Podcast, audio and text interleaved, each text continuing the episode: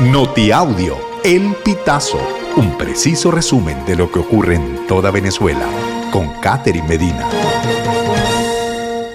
Saludos estimados oyentes. A continuación hacemos un repaso informativo por las noticias más destacadas hasta este momento.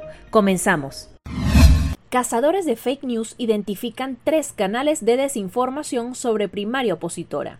Los nuevos canales, identificados como Venezolandia, Cambio Venezuela y Record Ven Music, fueron creados en 2023 y amplifican su alcance con publicidad pagada, acumulando cientos de miles de reproducciones en sus videos. Los más reproducidos son los del canal Venezolandia, creado el 17 de agosto y que hasta el cierre de esta nota posee 14 videos que acumulan casi 990 mil visualizaciones María Corina Machado pide ayuda a Brasil para garantizar primaria.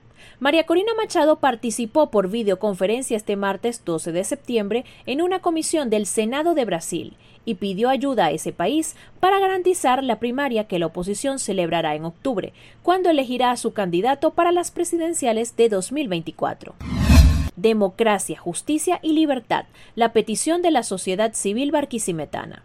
Líderes sociales, sindicalistas, miembros de asociaciones civiles y gremiales se reunieron este martes 12 de septiembre en la Plaza San José de Barquisimeto para hacer una protesta simbólica por los derechos humanos, servicios públicos, salud salarios justos y elecciones libres. El miembro de la asociación Creemos Alianza Ciudadana, Alcides Pérez, explicó que esta manifestación pacífica llegaría hasta la Plaza de la Justicia para exigir frente a los tribunales del Estado Lara derechos a la salud, a la libre asociación, a tener servicios públicos de calidad y a elegir en la próxima elección primaria.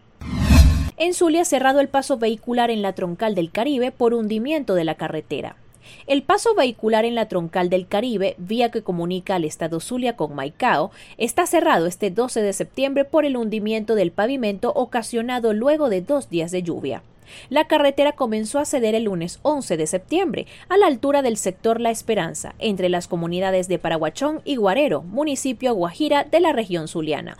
Pero este martes 12, el derrumbe del pavimento alcanzó los dos canales de la vía murió el cineasta venezolano Román Chalbot. Así lo confirmó el ministro de Cultura de Venezuela, Ernesto Villegas, a través de su cuenta en X. Me confirman desde Caracas que el maestro Román Chalbot, prolífico cineasta, dramaturgo, poeta y mejor ser humano, acaba de partir a la eternidad, publicó Villegas junto con una serie de fotografías del cineasta. De acuerdo con la información del ministro, Chalbot falleció en su apartamento de San Bernardino en Caracas. Estimados oyentes, este ha sido el panorama informativo hasta esta hora. Narró para ustedes Catherine Medina. Estas informaciones puedes ampliarlas en nuestra página web, elpitazo.net. También recibimos tus denuncias vía SMS o WhatsApp a través del 0414 230 2934.